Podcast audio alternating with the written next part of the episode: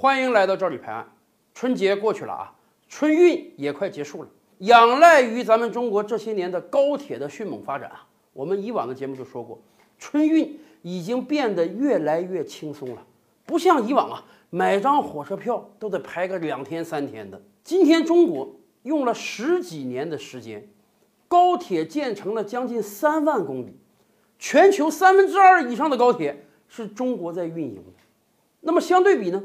当时第一强国美国竟然连个高铁都没有，啊，有的网友也说啊，人家美国发达，人美国机场好几千个，老百姓出行要么自己驾车，要么坐飞机，而且美国啊属于这个东西两个海岸人比较多啊，中部人比较少，所以啊，建高铁不划算。人家美国不是建不了，是不想建。似乎啊，听得有那么一点道理。确实，中美两国疆域差不多，同样大。但是咱们人口毕竟是人家四倍到五倍之多啊，所以咱们对高铁有更多的需求。可是啊，美国即便你说中部人口少、地广人稀的，你东西两个海岸连接，其实如果有高铁也是很方便的。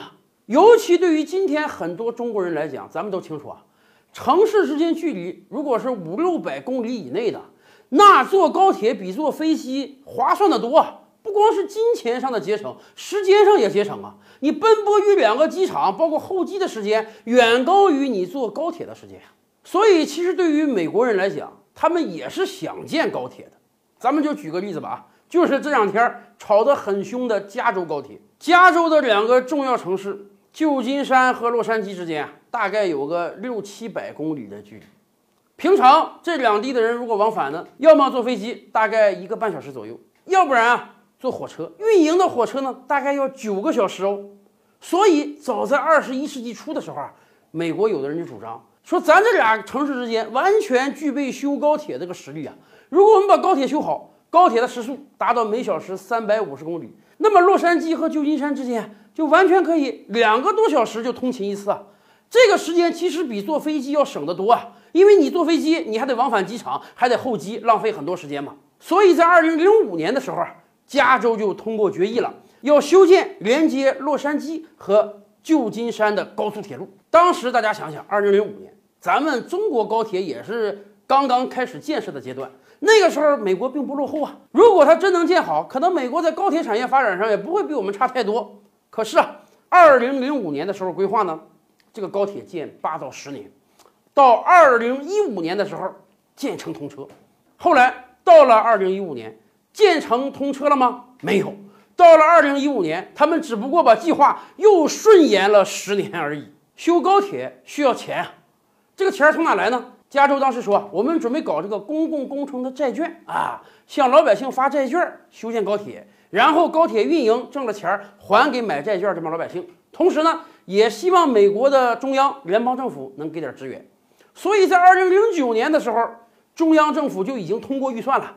要给加州三十五亿美元的支援，帮助他建这个高铁，其中有二十五亿当年就拨过去了，还有九亿多准备过段日子再拨。结果拿了中央政府三十五亿支援的加州呢，时至今日都二零一九年了啊，这个高铁还没有开工呢。听说只是在某个地方有一小段的测试线路，以至于啊，最近这两天，美国的中央政府和地方政府关系不太好。